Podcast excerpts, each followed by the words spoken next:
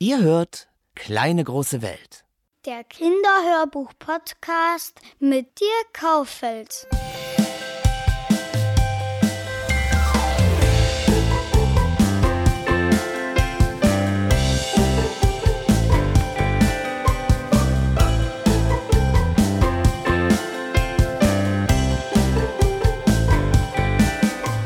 Wie entsteht eigentlich ein Kinderhörbuch? Von der Idee bis zur fertigen CD.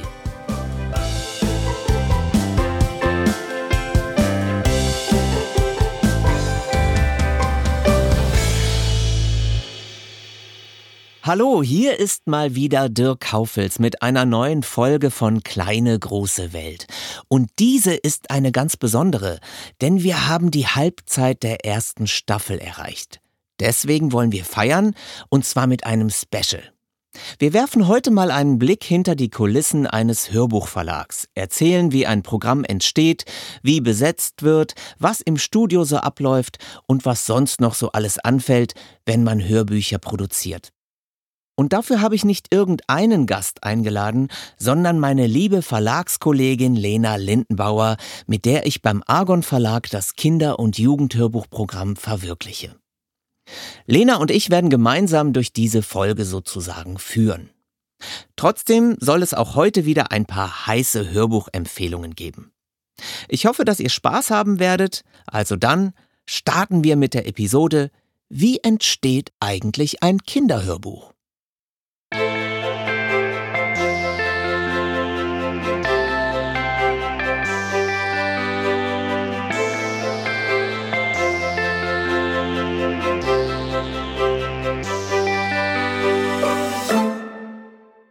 Ja, und hier ist sie. Hallo Lena. Hallo Dirk. Bevor wir jetzt ans Eingemachte gehen, lass uns doch erstmal eine kleine Vorstellungsrunde machen. Wer bist du überhaupt? Ja, das frage ich also, mich auch manchmal. nee, ähm, erzähl mal, äh, was machst du beim Argon Verlag? Ich bin eigentlich Argon Urgestein. Ich glaube, noch länger bei uns ist eigentlich nur unsere Programmchefin Heike. Ich habe bei Argon angefangen als Praktikantin, habe dann eine Schwangerschaftsvertretung gemacht und bin auf dem klassischen Weg, also quasi hintenrum durch die Hintertür, im Verlag gelandet und war am Anfang für alles Mögliche zuständig. Wir waren auch sehr wenig Leute. Dann spitzte sich das aber immer mehr zu aufs Kinderhörbuch, weil das auch ein spezielles Interesse von mir ist. Ich mich da sehr wohl gefühlt habe und die anderen eigentlich auch nicht so richtig Ahnung von dem Thema hatten und da auch nicht so nah dran waren und das kam mir sehr entgegen. Und ich mache jetzt seit, ich weiß es nicht genau, aber seit einigen Jahren tatsächlich schon das Kinderhörprogramm des Argon Verlags, bis dann du, Dirk, wie du weißt, dazugekommen bist. Genau, also äh, gehen wir nochmal ganz kurz zurück. Der Argon Verlag war ursprünglich mal ein Buchverlag, den es in Berlin gab. Genau, der ist schon äh, seit 1952 äh, am Start und war bis 2004 ein schließlich reiner Buchverlag. Wir haben dann allerdings angefangen, Hörbücher zu machen, nebenher. Und irgendwann haben wir den ganzen Buchkram sein lassen und sind ein reiner Hörbuchverlag geworden. Und eines der ersten Bücher, die ihr oder die du betreut hattest, war Vollidiot von Tommy Jaud.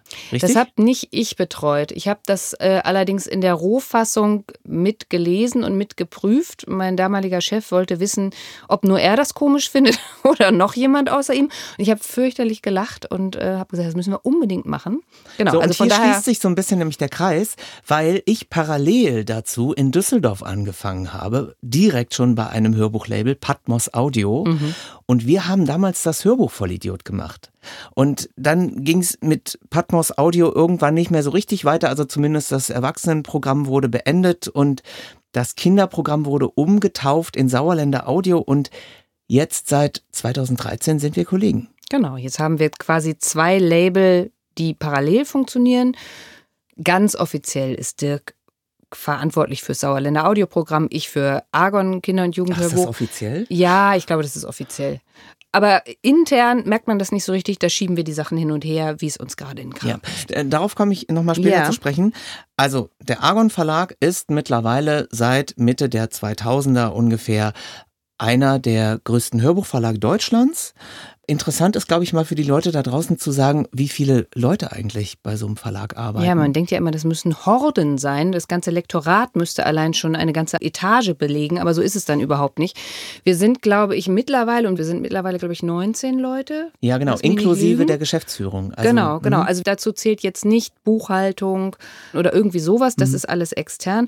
Aber tatsächlich im Team sind wir 19 Leute. Genau. Und das war's dann auch schon. Und dazu zählen die Abteilungen, kann man sagen, Lektorat, Vertrieb, Marketing, Grafik und Rechte und Lizenzen. Genau, das ist eigentlich alles dabei. Habe ich jetzt jemanden vergessen? Ich nee. hoffe nicht. Sonst kriegen wir Mecker. Okay, jetzt wird es sicherlich viele interessieren da draußen.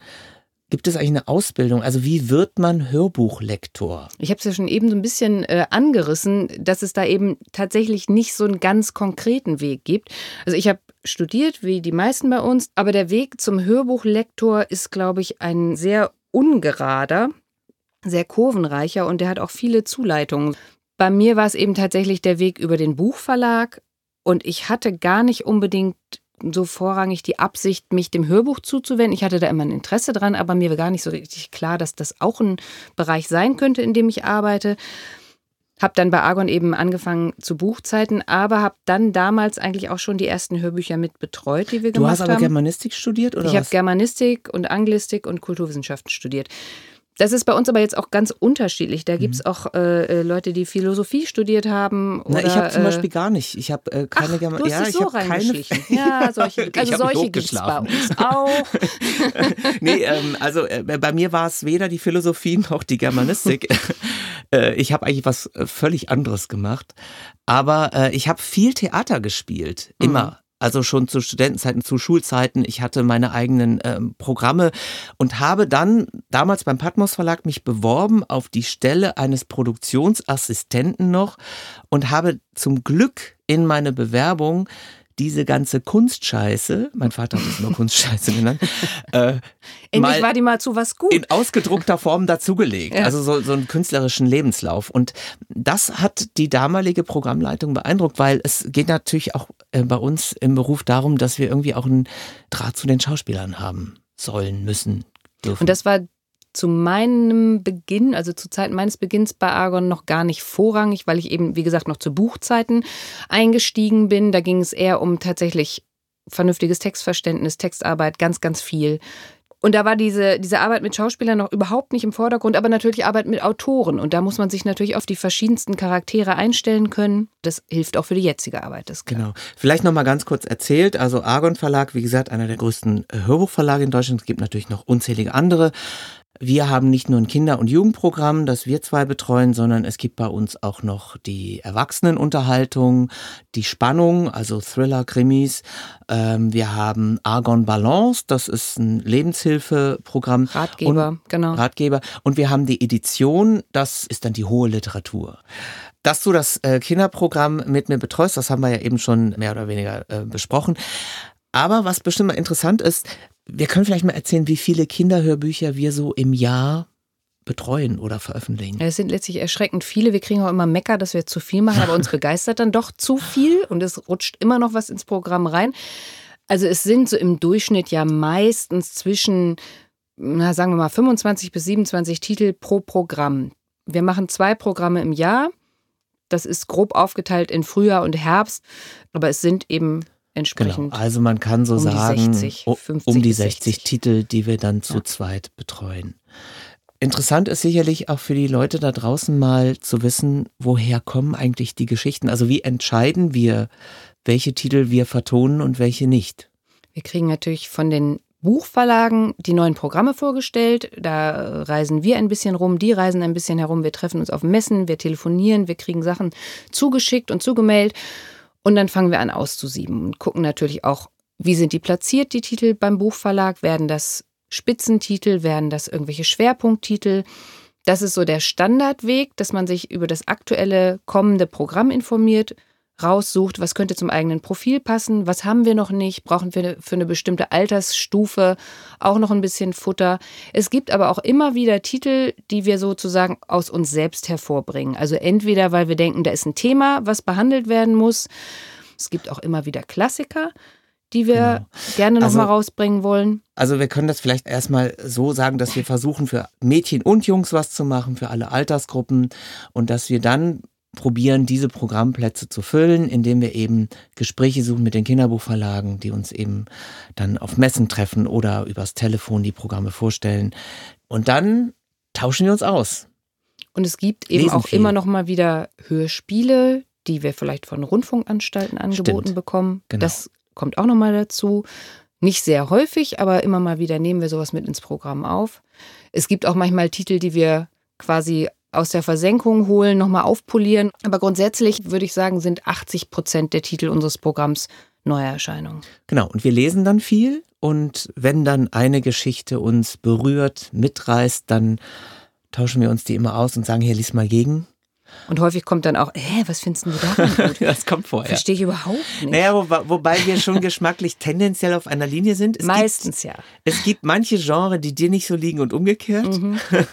Wenn Tiere sprechen, bin ich gerne mal raus, aber nicht grundsätzlich. Und bei ich Märchen. bin da offen. Und bei Märchen. Märchen stehst du auch nicht ja. so drauf. Nee. Ich bin ja dann raus oft bei diesen, so, so diesen reinen Mädchenschmacht. Ja, ja, sagst du immer. Nummern. Und dann packt es dich doch, wenn irgendeine Prinzessin da auftaucht. Ne? Das ja, ja, das ist so, ja, das, ja, da, da geht es ja wieder in Richtung Märchen. Mhm, mhm. Okay, in diesem Podcast soll es ja auch darum gehen, Titel vorzustellen und zu empfehlen. Und weil du jetzt schon mal heute mein Gast bist, habe ich mir überlegt, wäre es doch ganz schön, wenn du auch mal einen Titel vorstellst, den wir ins Programm genommen haben, weil er dir persönlich ganz, ganz viel bedeutet. Genau, es ist sogar so, dass es diesen Titel als solches, also als kompletten Text, den ich dann einfach so ins Hörbuch gepackt habe, so nicht gab. Sondern es gab zwei Bilderbücher im Grunde und noch eine Geschichte aus einer Geschichtensammlung, die mir schon immer sehr am Herzen gelegen haben und wo ich immer gedacht habe, das muss man als Hörbuch machen. Diese Bilderbücher waren aber für ein Hörbuch viel zu kurz. Und ich erzähle mal ein bisschen was genau, dazu. Genau, erzähl doch bitte mal. Es geht um meinen Bruder und ich. Das ist ein Hörbuch, was aufräumt mit dem Vorurteil, dass Brüder immer nur nerven, Konkurrenten sind und dass man eigentlich per se eifersüchtig sein muss, wenn das Geschwisterkind kommt. Und Stefan Kaminski liest die drei Geschichten über Brüder. Und die sind vor allem, in allen diesen drei Geschichten, die sind vor allem eines, das sind beste Freunde. Das Hörbuch beginnt mit zwei Geschichten vom schwedischen Autor Ulf Nilsson, den ich sowieso einfach ganz großartig finde. Die erste Geschichte, der beste Sänger der Welt, erzählt von einem Jungen, der bei der Schulaufführung eigentlich nur einen Satz sagen muss, ganz am Ende. Und vor lauter Panik, dass er alles vermasseln wird, weder schlafen noch essen kann. Dabei ist er doch der beste Sänger der Welt. Das findet jedenfalls sein kleiner Bruder, dem er immer so tolle Quatschlieder vorsingt, dass der Kleine vom Stuhl fällt vor Lachen. Als sich der große Bruder vor Lampenfieber bei der Aufführung in der Garderobe versteckt, ist es der Kleine, der ihn aus seiner Panikstarre hervorholt und mit ihm zusammen auf die Bühne geht. Die zweite Geschichte, als wir allein auf der Welt waren, dreht sich ebenfalls um ein Brüderpaar, aber diesmal rettet der große Bruder die Situation, wenngleich sie eigentlich gar nicht so dramatisch ist. Es geht nämlich darum, der Große hat im Kindergarten die Uhr gelernt. Elf Uhr, zwölf Uhr, drei Uhr. Als um drei Uhr die Eltern nicht kommen, um ihn und seinen kleinen Bruder abzuholen, ist er sich sicher, die Eltern wurden von einem Lastwagen überfahren und sie sind jetzt ganz allein auf der Welt. Er schnappt sich seinen kleinen Bruder, sie hauen zusammen aus der Kita ab und er baut mit ihm eine klapprige Hütte aus Brettern in ihrem Garten. Alles soll für den Kleinen so wie immer sein. Er versteht doch noch nichts vom großen Unglück und soll nicht traurig sein. Später einmal, wenn sie beide groß sind, will er ihm erklären, was aus ihren Eltern geworden ist. Aber bis dahin versucht er mit großem Einfallsreichtum für den kleinen Bruder das gewohnte Leben zu improvisieren. Britta Nonnast hingegen stellt in ihrer Geschichte Theo und der große Bruder ihrem Protagonisten einen imaginären Bruder an die Seite. Denn es ist doch wohl ungerecht, dass immer Theo an allem schuld sein soll und seine Eltern ihm einfach keinen Bruder beschafft haben. Dann denkt er sich eben Balder aus. Balder ist groß, Balder ist stark und er macht alles mit ihm gemeinsam und kommt überall mit hin. Stefan Kaminski, der überaus beliebte und bekannte Hörbuchsprecher, liest diese drei Geschichten über Brüderpaare mit heiterer Leichtigkeit und großem Einfühlungsvermögen in die kindliche Gedankenwelt. Und dieses Ernstnehmen der Kinder zieht sich durch alle drei Geschichten. Also Ulf Nilsson und Britta Nonnast erheben sich nie über ihre Figuren und zeigen, naja, geradezu zärtlich und mit viel Witz, was Geschwister einander bedeuten können und wie sehr sie Komplizen in der manchmal verwirrenden Welt sein können. Ja, und wie schön das Ganze klingt, wenn Kinder ernst genommen werden, das hören wir uns jetzt mal an. Wir hören nämlich eine kurze Passage aus Ulf Nilssons Als wir allein auf der Welt waren. Wir suchten im Garten nach etwas, woraus man ein Haus bauen konnte. Ein kleines, hübsches Haus, in dem wir wohnen könnten, bis wir alt wären und das Abitur machten und von zu Hause wegzogen. Mein kleiner Bruder fand ein paar morsche Äste. Aber ich hatte Glück und entdeckte schöne weiße Bretter, aus denen mein Papa einen neuen Zaun hatte machen wollen. Sie lagen unter einer Plane. Keinen Nagel hatten wir und keinen Hammer, wir armen Kinder. Aber wir hauten die Bretter mit einem Stein ein bisschen in den Boden. Sie wackelten hin und her. Danach legten wir ein paar Bretter als Dach drauf. Da blieb das Haus einigermaßen stehen. Ein sehr schönes, kleines, weißes Haus. Mit Fahnenmast auf dem Rasen. Ich war stolz. Ob wir da auch als Große drin wohnen könnten, wusste ich nicht, aber man konnte ja mit der Zeit anbauen. Bretter waren genug da. Drinnen machte ich zwei Betten aus Tannenzweigen und Moos. Wir trugen ganz viel Laub rein, damit konnte man sich zudecken. Eine Laubdecke ist etwas sehr Warmes und Gutes, sagte ich. Ich deckte meinen Bruder mit einem ordentlichen Haufen zu. Seine kleinen Augen guckten darunter hervor. Er blinzelte. Er sagte, dass er Fernsehen wollte. Es war nicht leicht, einen Fernseher zu bauen. Erstmal nahm ich einen großen Karton, der beim Müll stand. Ich machte da ein Loch rein, wo man die Bilder sehen sollte. Aus einer kleinen Schachtel machte ich die Fernbedienung. In meinem Rucksack hatte ich einen Stift, damit malte ich die Knöpfe. Die morschen Äste kamen aufs Dach, als Antenne. Genauso eine hatte unser Nachbar. Ich drückte auf die Fernbedienung. Nichts passierte. Hm, die Batterien sind alle. Ist heutzutage sowieso alles Mist im Fernsehen, sagte ich, als ich in den Kasten guckte. Ich hörte mich genauso an wie Papa, und ich rieb mir genau wie er das Kinn. Mein Bruder wollte vor dem Fernseher Kekse essen. Oder Kuchen. Oder Butter. Er wollte mich reinlegen. Er durfte nämlich nicht Butter ohne alles essen. Aber jetzt mussten wir Brüder zusammenhalten. Also sagte ich nichts. Ich holte ein paar Mohrrüben aus dem Gemüsebeet, aber Mohrrüben vor dem Fernseher fand er nicht gut. Da fiel mir ein, dass wir ja von den Nachbarn was leihen könnten. Manchmal, wenn in der Küche was fehlte, konnte man zum Nachbarn rübergehen und was leihen. Wir klopften beim Nachbarn. Das war ein alter Opa mit Schnurrbart und karierter Weste. Können wir ein paar Eier leihen? fragte ich. Er ging in die Küche. Drei Eier, rief ich. Und kannst du sie aufschlagen? Das Hörbuch Mein Bruder und ich enthält, wie gesagt, die Geschichten Der beste Sänger der Welt, Als wir allein auf der Welt waren und Theo und der große Bruder. Die beiden ersten Geschichten wurden vom großartigen Ulf Nilsson geschrieben und von Ole Könnecke übersetzt. Ulf Nilsson hatte ich ja übrigens auch schon mal in der dritten Folge von Kleine große Welt vorgestellt, mit dem umwerfenden Buch Die besten Beerdigungen der Welt. Die dritte Geschichte wurde, wie gesagt, von Britta Nonners verfasst und stammt aus dem Vorlesebuch Typisch Theo. Das Hörbuch Mein Bruder und ich ist nicht nur für kleine Brüder ab etwa vier Jahren zu empfehlen. Auch das Schwesterchen ist eingeladen mitzulauschen.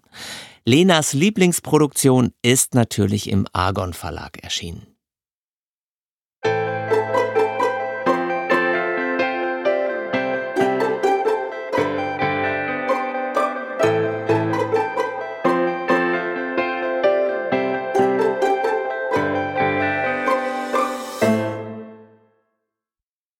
Ja, liebe Lena, wir haben eben ja schon drüber gesprochen. Wir lesen ja beide, wir prüfen beide, wir stellen beide sozusagen das Programm zusammen.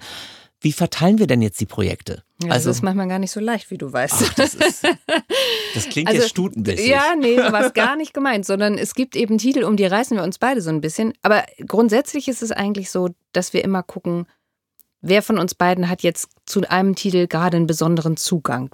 Manchmal ist es einfach klar, wenn es jetzt ein Märchen ist, ist das wahrscheinlich dann eher auf meinem Tisch. Eine Pferdegeschichte wäre jetzt eher auf deinem Tisch wahrscheinlich. Unbedingt. Ganz Und ähm, dann ist es auch so, dass man das manchmal auch so ein bisschen von den Interpreten abhängig macht. Ne? Also genau, wenn es irgendwie Interpreten gibt, mit denen jetzt einer von uns beiden sowieso schon ganz viel zusammen gemacht hat, dann ist es naheliegend, dass derjenige dann eben auch das Buch oder Hörbuch übernimmt. Auch bei Autoren ist das zum Teil so, wenn man tatsächlich, wenn es ein deutscher Autor ist, hat man manchmal auch den direkten Kontakt. Und wenn man den dann schon kennt, dann ist es klar, dass man dem nicht einen anderen Ansprechpartner an die Hand gibt.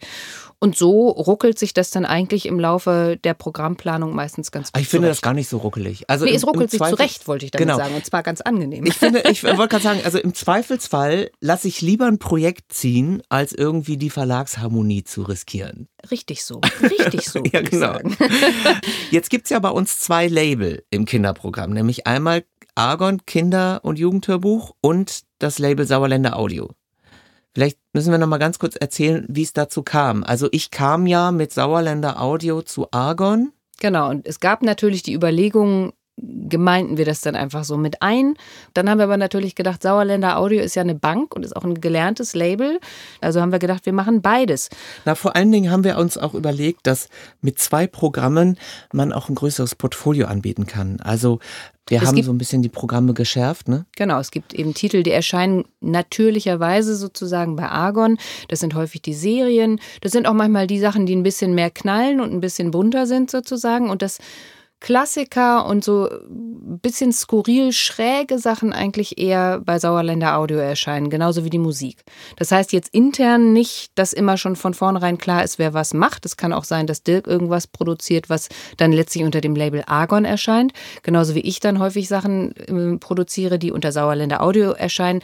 Aber sie sind zumindest relativ eindeutig einem Label zuordnenbar. Interessant ist sicherlich auch nochmal zu erzählen, wie, wie kaufen wir denn dann eine Geschichte ein? Denn es ist wirklich ein Kauf. Das das wissen auch einige nicht. Man muss sozusagen erstmal eine Lizenz erwerben, um daraus ein Hörbuch zu machen. Genau, und es ist tatsächlich so, dass wir ganz klassisch sagen, dieses Hörbuch oder dieser Stoff ist uns so und so viel wert. Wir glauben, wir können das so und so oft verkaufen. Und dann kalkulieren wir knallhart, wie viel wir dafür zahlen können. Und dann machen wir ein Angebot an die Buchverlage, die die Lizenzgeber sind und schauen dann mal, was dabei rauskommt. Es gibt Titel, da geht es regelrecht in eine Bieterschlacht sozusagen mit anderen Verlagen, wenn alle ganz heiß darauf sind sagen wir mal so, wenn eine neue Rolling auf den Markt käme, die, das, da ist es so, dass äh, der Carlsen Verlag ist verbandelt mit einem anderen Verlag und da ist es dann einfach so, dass die natürlich dann auch das Hörbuch machen. Aber sagen wir mal, eine Rolling käme auf den freien Markt, dann würde da wahrscheinlich eine Bieterschlacht. Da würde die Hölle losbrechen. Wieso gibt es jetzt eigentlich bei Hörbüchern Lesungen, dann gibt es Hörspiele, dann gibt es auch schon mal inszenierte Lesungen? Was ist das überhaupt? Äh, wie kommt es dazu, dass es so unterschiedliche Hörbuchformen gibt? Es gibt einfach so viele Hörbuchformen, wie es auch Hörgewohnheiten gibt wahrscheinlich. Das Klassische, was man so selber von sich aus der Kindheit kennt, sind ja häufig Hörspiele. Diese ganzen alten Europa-Hörspiele zum Beispiel das ist was, was wir bei Argon, als wir angefangen haben, komplett, na, ich will nicht sagen vermieden haben, aber wir haben uns eigentlich auf die klassische Lesung konzentriert. Lesung bedeutet immer, dass es tatsächlich einfach nur der Text ist, der da im Buch auch abgedruckt ist, beziehungsweise manchmal gekürzt aber es ist zumindest nichts noch dazu erfunden, umgestellt äh, oder fokussiert auf eine ganz besondere auf einen ganz besonderen Handlungsverlauf in der Geschichte, sondern ist tatsächlich einfach dem Buch nachempfunden. Dann gibt es das Hörspiel, da läuft es eben genau anders. Da gibt es meistens viele verschiedene Sprecherrollen, sehr viele Geräusche, Atmosphäre, Musik noch dabei. Äh, und dann wird eben das Ganze, damit man diese ganzen anderen Geräusche und Sounds und so weiter überhaupt unterbringen kann auf, dieser, auf der Länge des, des Hörspiels, muss dann eben beim Text gestrafft werden. Man muss dazu sagen, dass die meisten Hörbuchverlage keine eigenen Tonstudios haben, sondern diese Tonstudios angemietet werden. Und das bedeutet, dass gerade Hörspielproduktionen für die Hörbuchverlage sehr, sehr kostspielig sind.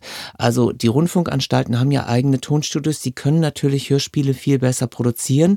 Und das führt dazu, dass oft Kooperationen eingegangen werden mit den Rundfunkanstalten um die Produktionskosten sich sozusagen zu teilen. Beziehungsweise die Hörbuchverlage finanzieren das auch selbst, aber dann eben bei so ganz fetten Nummern wie die unendliche Geschichte oder Tintenherz. Ansonsten ist es schon so, dass es für viele Verlage schwierig ist, ein Hörspiel kalkuliert zu bekommen. Genau. Es ist auch nicht immer so, dass man, wenn man das Hörbuchrecht eingekauft hat, gleichzeitig auch ein Hörspiel machen dürfte. Genau, da, das läuft unter Dramatisierung. Genau, da, da, variiert es auch so ein bisschen. Nicht alle Lizenzgeber äh, können zum Beispiel überhaupt eine Hörspiellizenz rausgeben, weil sie die womöglich vom Autor gar nicht eingeräumt bekommen haben.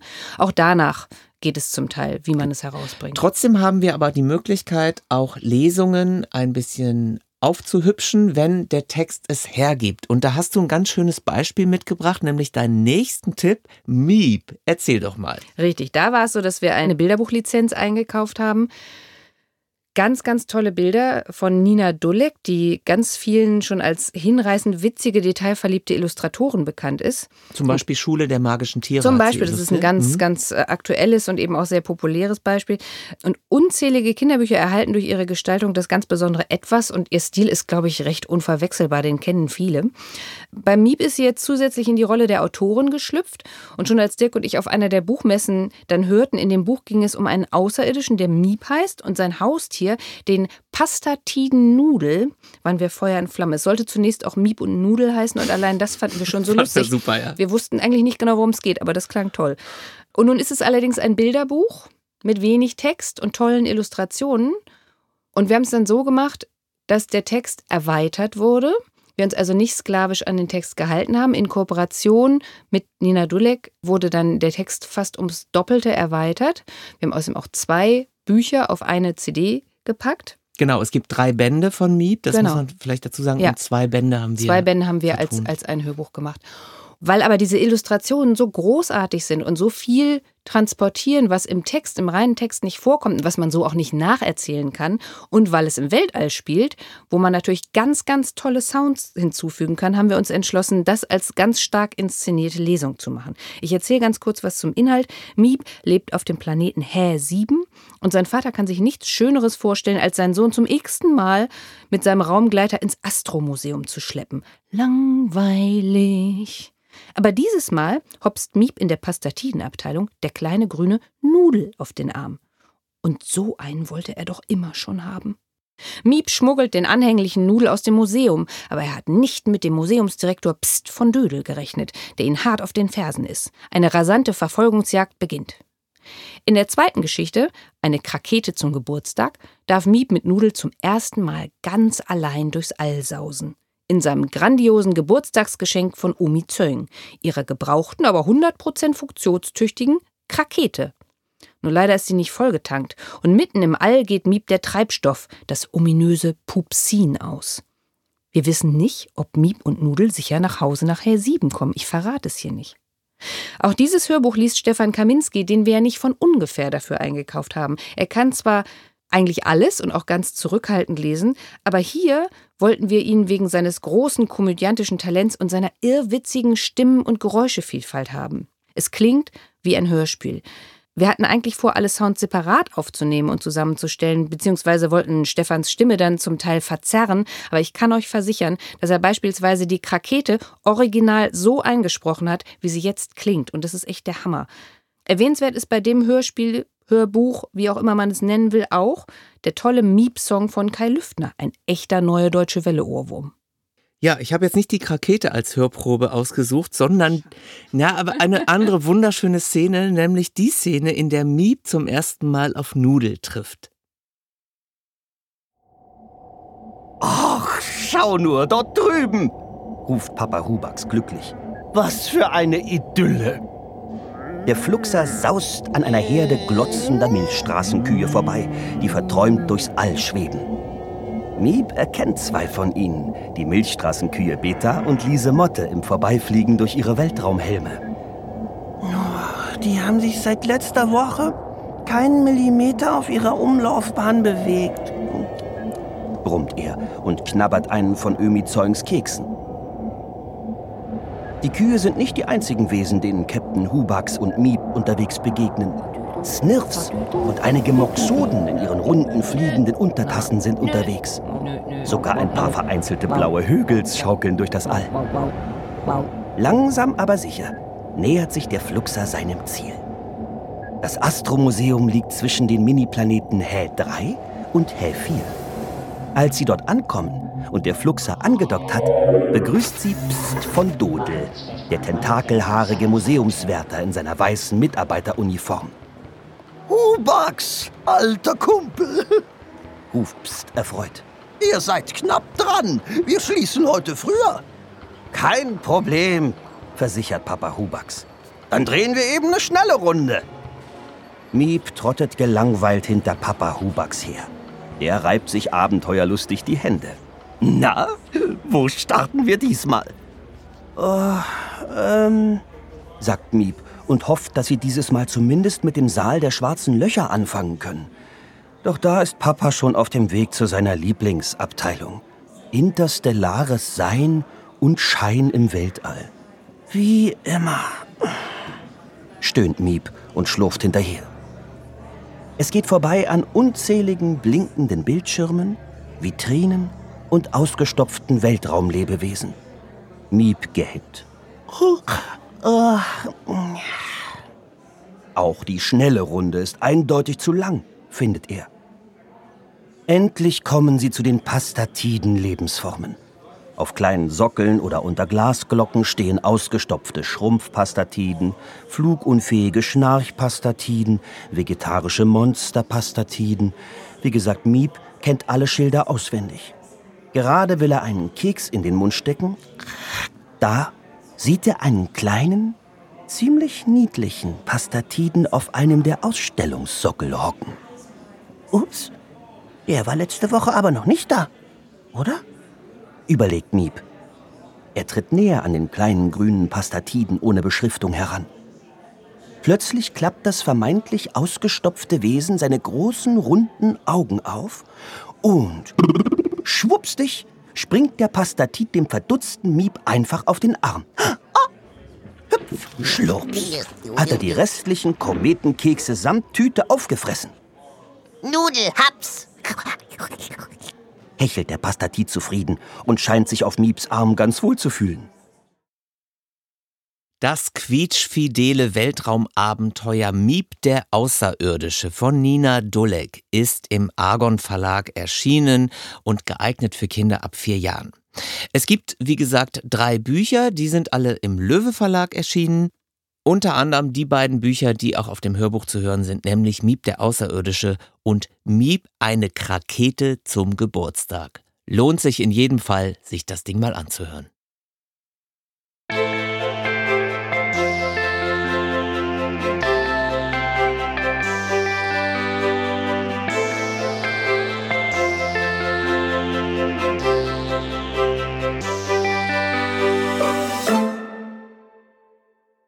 Liebe Lena, jetzt ist es ja so, dass wenn man sozusagen, wir buchen die Tonstudios, das habe ich ja eben schon erzählt, aber man muss ja vieles noch planen. Also was passiert denn eigentlich, bevor man in ein Tonstudio geht? Also was Wahnsinnig macht man da alles? viel. Man stellt sich das ja alles so einfach vor, aber es passiert wirklich viel. Man muss viele Dinge überlegen. Zum Beispiel, wer soll das überhaupt sprechen? Wo nehmen wir das auf? Wie viel Zeit brauchen wir dafür? Wie lang soll das Ganze werden? Dann muss auch überlegt werden, soll da Musik rauf, sollen Geräusche dabei sein? Wer macht die Musik? Der Musiker muss beauftragt werden. Man überlegt sich, wo man die Sounds herbekommt, wie man das zusammenstellt. Und wenn das dann endlich alles fertig ist, ist auch immer noch die Überlegung, wollen wir kürzen? Wer kürzt das? Um wie viel?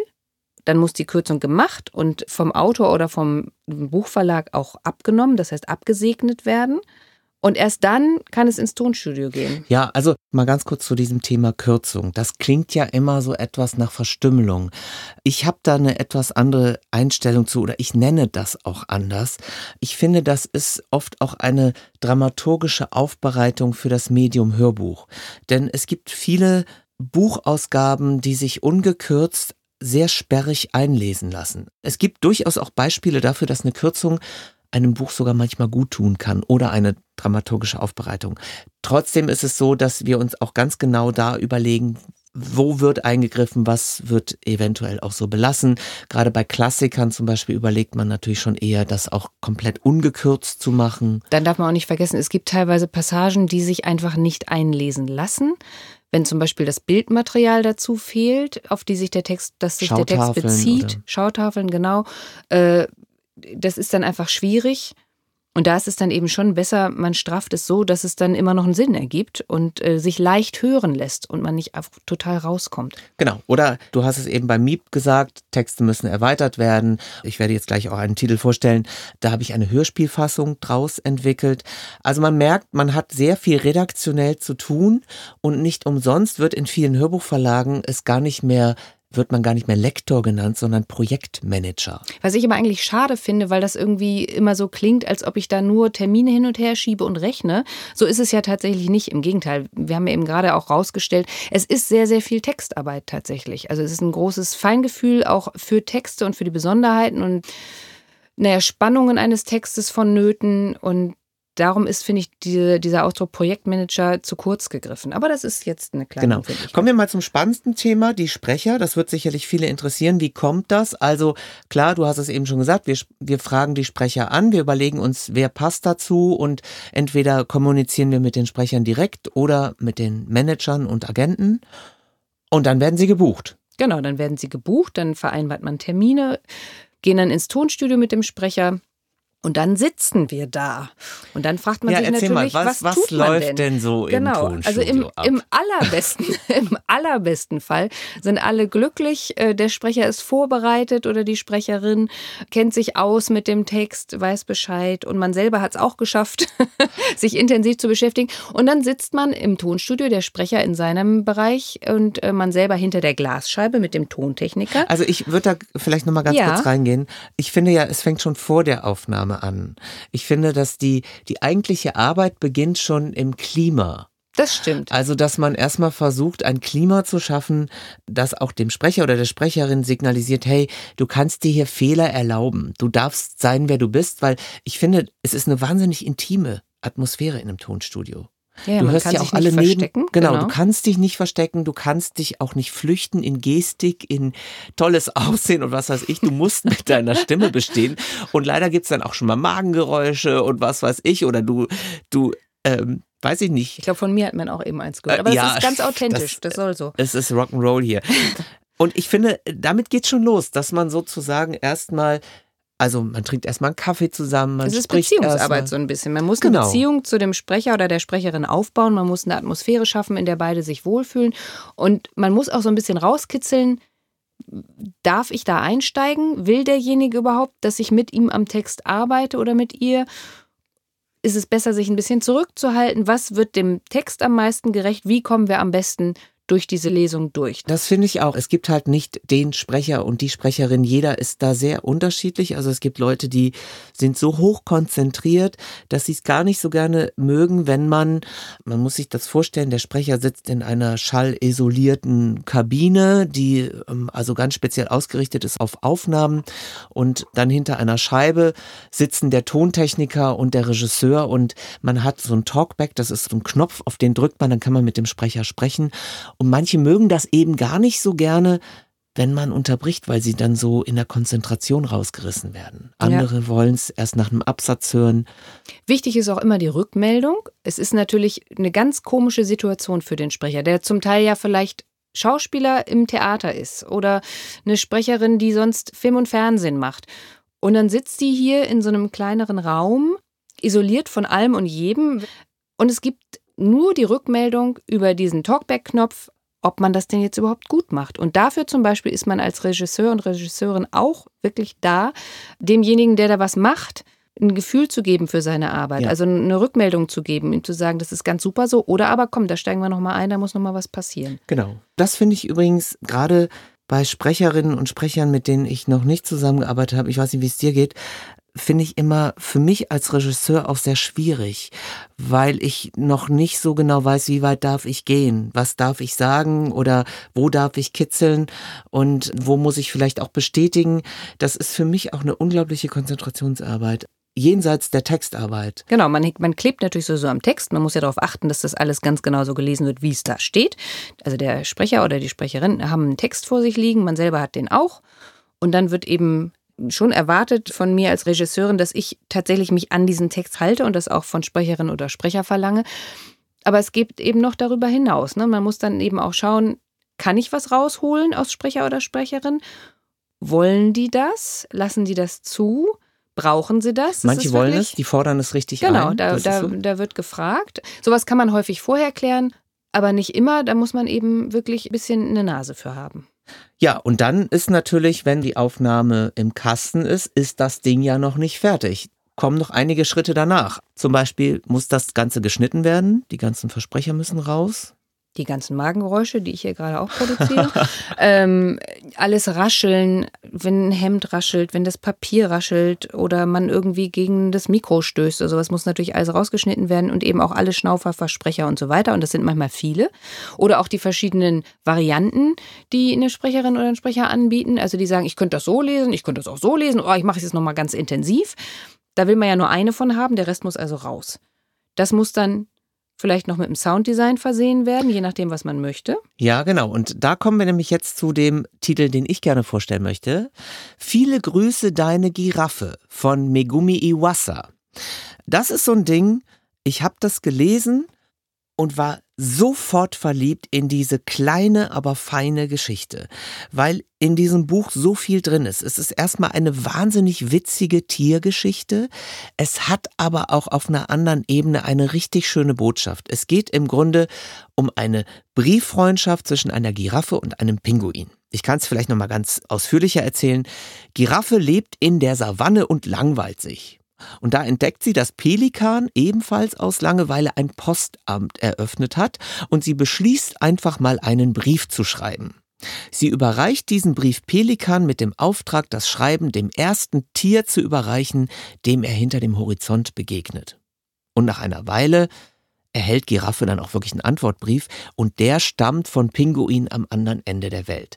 Es geht also in diesem Buch auch darum, über den eigenen Tellerrand hinauszublicken, andere Kulturen kennenzulernen und dieses Buch hat was wahnsinnig Animierendes. Es lädt dazu ein, Briefe zu schreiben, aber auch vielleicht, ähm, also Giraffe fängt dann auch an, sich als Pinguin zu verkleiden. Er beschreibt sich in den Briefen, sich zu verkleiden, zu spielen. Da ist ganz viel drin in dieser Geschichte.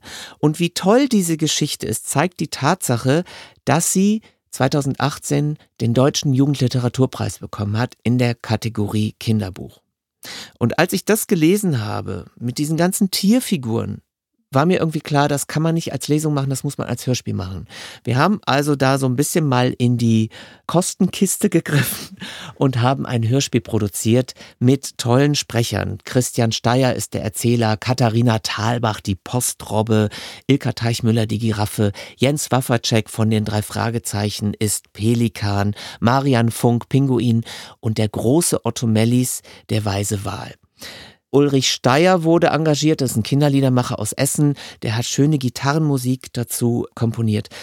Und da war es dann so, dass wir erst die Sprecher alle aufgenommen haben und dann das Sounddesign vollzogen haben. Das heißt, die ganzen Geräusche, die Sprecher zusammengeführt haben. Es gibt auch Hörspiele, da hat man die Sprecher schon alle auf einmal im Studio das konnten wir in dem Fall nicht, weil sie einfach nicht zu disponieren waren. Wir haben geixt, nennt man das. Das heißt, die Sprecher einzeln aufgenommen. Und dann haben wir alles zusammengeführt. Das war eine Schweinearbeit. Das hat Tage gedauert. Aber es hat sich gelohnt. Denn auch das Hörspiel hat einen sehr tollen großen Preis bekommen, nämlich den Deutschen Kinderhörbuchpreis BEO. Und jetzt hören wir auch mal in eine Hörprobe rein, nämlich in die Stelle, in der Giraffe sich verkleidet. Pelikan musterte Giraffe vom Kopf bis zu den Füßen und von den Füßen bis zum Kopf. Hm, ich hab's. Warte einen Moment. Ich glaube, ich weiß, wo ich etwas finde. Sprach's und flog davon. Giraffe war ratlos. Was denn finden? Und wo denn nur? Kurze Zeit später kehrte Pelikan mit etwas Weißem im Schnabel zurück. Giraffe sah nach oben. Was ist denn das? Noch im Flug ließ Pelikan das weiße Ding los. Es schwebte durch die Luft und landete sacht auf dem Gras. Pelikan wischte sich den Schweiß ab. Das ist eine Decke. Wir können dich ganz darin einwickeln, glaube ich. Sie ist genau richtig. Und woher hast du die? Aus dem Storchennest. In solchen Decken bringen sie angeblich die Babys. Sie hatten wie immer eine Menge zu tun, aber die hier haben sie anscheinend nicht gebraucht. Sie sagen, es gibt sowieso kein Baby, das so groß ist. Deshalb waren sie so großzügig und haben sie mir geschenkt. Pelikan wickelte Giraffe so liebevoll in die weiße Decke, dass sie ein bisschen Sehnsucht nach ihrer Mama bekam. Als nächstes bastelte Pelikan einen Schnabel und Beine, die aussahen wie seine, und ein paar ganz kleine Flügel. Danach bemalte er die weiße Decke, in die Giraffe gewickelt war, mit schwarzen Streifen, wie Zebra sie hatte. Fertig. Jetzt siehst du genauso aus wie Pinguin. Das Hörspiel Viele Grüße Deine Giraffe von Megumi Iwasa ist bei Sauerländer Audio erschienen und eignet sich ebenfalls für Kinder ab vier Jahren.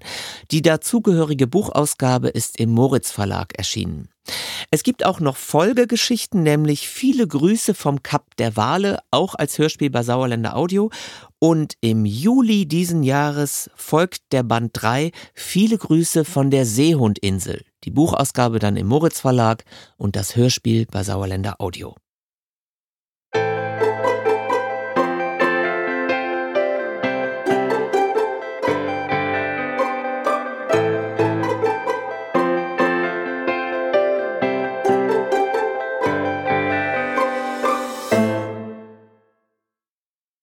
So, jetzt haben wir eben schon gehört, Aufnahme und Sounddesign, das ist jetzt alles mal fertig.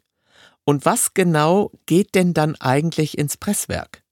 Ins Presswerk gehen dann die abgehörten Masterdaten. Das sind ganz bestimmte Dateien, die wir ins Presswerk schicken. Das ist dann das ganz fertige, finale, letzt abgehörte Hörbuch, wo alles schon perfekt ist. Und das ist aber nicht das Einzige, was ins Presswerk geht, denn es gibt ja auch noch sowas, das heißt Verpackung und das heißt Und auch Booklet. Booklet. Mhm. Und ähm, nicht jedes Hörbuch hat ein Booklet, aber es gibt immer irgendwie was Beschriebenes, was gedruckt werden muss, mal abgesehen von den CDs. Und das müssen wir auch irgendwie zusammenstellen. Da geht es um die Texte, die hinten draufstehen. Dann muss man zusammensuchen, wer war alles dabei. Die müssen natürlich alle erwähnt werden. Da gibt es Copyrights zu beachten und abzudrucken. Das muss alles irgendwie zusammengestellt werden, auch nochmal überprüft werden, abgenickt werden. Also auch das durchläuft wieder mehrere Gänge und ist bei verschiedenen Leuten auf dem Tisch. Das ist dann mehr Arbeit, als man sich manchmal so vorstellt, Genau, das geht ich. noch zu einem Grafiker. Der Grafiker das. hübscht das Ganze ein bisschen auf und Der macht das Cover schön. Auch Illustrationen kommen häufig bei uns noch mit dazu, gerade eben im Kinderbereich. Die müssen zum Beispiel auch eingekauft werden und honoriert werden. Das kann man ja auch nicht einfach so da reinklatschen. Da gibt es ja auch Rechte zu beachten. großes Thema gerade aktuell. Großes Thema zu Recht. Das alles wird dann eben zur Verpackung der Hörbücher. Genau, das geht auch alles in die Druckerei und dann nach so, ja, so drei Wochen ungefähr, vier Wochen, kommen dann die fertigen CDs zu uns. Zuerst mal ein paar zu uns. Wir können die immer als erste sehen. Das ist ganz toll. Da ist immer große Aufregung im Verlag und alle reißen sich die ersten So ein bisschen aus wie den Weihnachten. Händen. So ein bisschen, ne? Packung aufreißen, gucken und dann zum, vielleicht auch mal erschrecken, weil man dann doch im 27. Durchgang nicht bemerkt hat, dass irgendwo ein kleiner Verschreiber drin ist. Aber meistens sind wir eigentlich sehr, sehr glücklich und froh über die äh, Projekte und Produkte, die uns dann da ins Haus schneiden. Ja, ich habe jetzt gerade einen Titel im Presswerk, da ist, es haben wirklich so viele Leute drauf geguckt und es ist wirklich auf der Rückseite ein Druckfehler drauf. Ja, so ist es manchmal. Mann, Mann, Mann, echt. Wir Gut, sind gründlich, es passiert trotzdem. ja, also im Podcast Kleine große Welt gibt es auch immer den Mama-Tipp. Jetzt, ich meine, Lena, du bist Mutter. Ja, Es äh, lädt ja. natürlich gerade dazu ein, dass du doch mal einfach mal das Hörbuch empfiehlst, was bei dir gerade zu Hause gehört wird. Ja, ist ganz interessant. Das ist kein Argon- oder Sauerländer Audio-Hörbuch. Warte mal, jetzt kommt erstmal. Frag doch mal die Mama. So, jetzt darfst du. Jetzt darf ich endlich. Mein jüngerer Sohn, der ein großer Hörbuchfan ist, hört gerade ganz begeistert die Geolino Extra Hörbuchbox Abenteuer Tierreich. Mit dabei ist unter anderem Wiegald Boning, der führt durch äh, vier verschiedene CDs die spannende Welt der Tiere, Raubtiere, Pferde und seltene Arten. Und das ist ganz spannend aufbereitet, viele Informationen. Da ist mein Kleiner sehr glücklich mit. Und geschrieben wurde das Ganze von Martin Nusch. Ja, Lena, ich glaube, wir konnten jetzt so ein bisschen, oder ich hoffe, dass wir einen kleinen Einblick geben konnten in unsere Arbeit. Es ist bestimmt immer noch nicht alles abgedeckt. Wenn ihr Fragen habt, müsst ihr euch an Dirk wenden oder an mich. Ja. Wir beantworten das dann schriftlich. Genau. Also ich glaube, man hat so ein bisschen vielleicht einen Eindruck bekommen, dass es schon sehr abwechslungsreich ist, Ganz Job. bestimmt. Ein Ja. spannender Job. Mhm. Viel zu tun, aber auch viel Spaß. Viel Spaß. Und wenn ihr da irgendwie reinrutschen wollt, so richtigen Tipps können wir äh, nicht geben, aber macht Praktika, seid begeistert, seid feurig und seid offen. Ja, und damit kommen wir auch schon zum Ende dieser Episode, äh, liebe Lena. Dankeschön, Danke dir. mhm. dass du das hier mit mir zusammen gewuppt hast. Also ist ja schon ein kleines Highlight, mit dir zusammenzuarbeiten. Vielen Dank. Ja, das kann ich zurückgeben. Ja, ja, okay. Nee, äh, genau, das wollte ich jetzt hören. Auch euch da draußen möchte ich natürlich danken für euer Ohr und ebenso allen möchte ich danken, die diesen Podcast hier möglich machen, nämlich zum Beispiel dem tollen Patrick, der gerade jetzt hinter den Reglern sitzt und Danke, kurz Patrick. aufgeschreckt ist. Und jetzt ist mal wieder Fütterungszeit. Und jetzt gibt's was für umsonst. Genau, jetzt gibt es nämlich Futter für die Ohren. Ich verlose zweimal mein Bruder und ich. Zweimal Miep der Außerirdische. Zweimal viele Grüße deine Giraffe.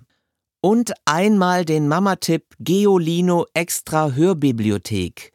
Abenteuer Tierreich. Die Box. Schreibt mir bis einschließlich 22. April 2019 an welt.argon-verlag.de. Schreibt in die Betreffzeile Halbzeit und nennt mir das Hörbuch, das euch am meisten Freude machen würde. Ich drücke die Daumen, dass es klappt. In der nächsten Episode von Kleine große Welt geht es um Familiengeschichten und ich freue mich dann auf die Berliner Kinderbuchautorin Fee Krämer. Seid gerne wieder mit dabei. Bis dahin, habt euch lieb, habt eure Kinder lieb. Tschüss, euer Dirk.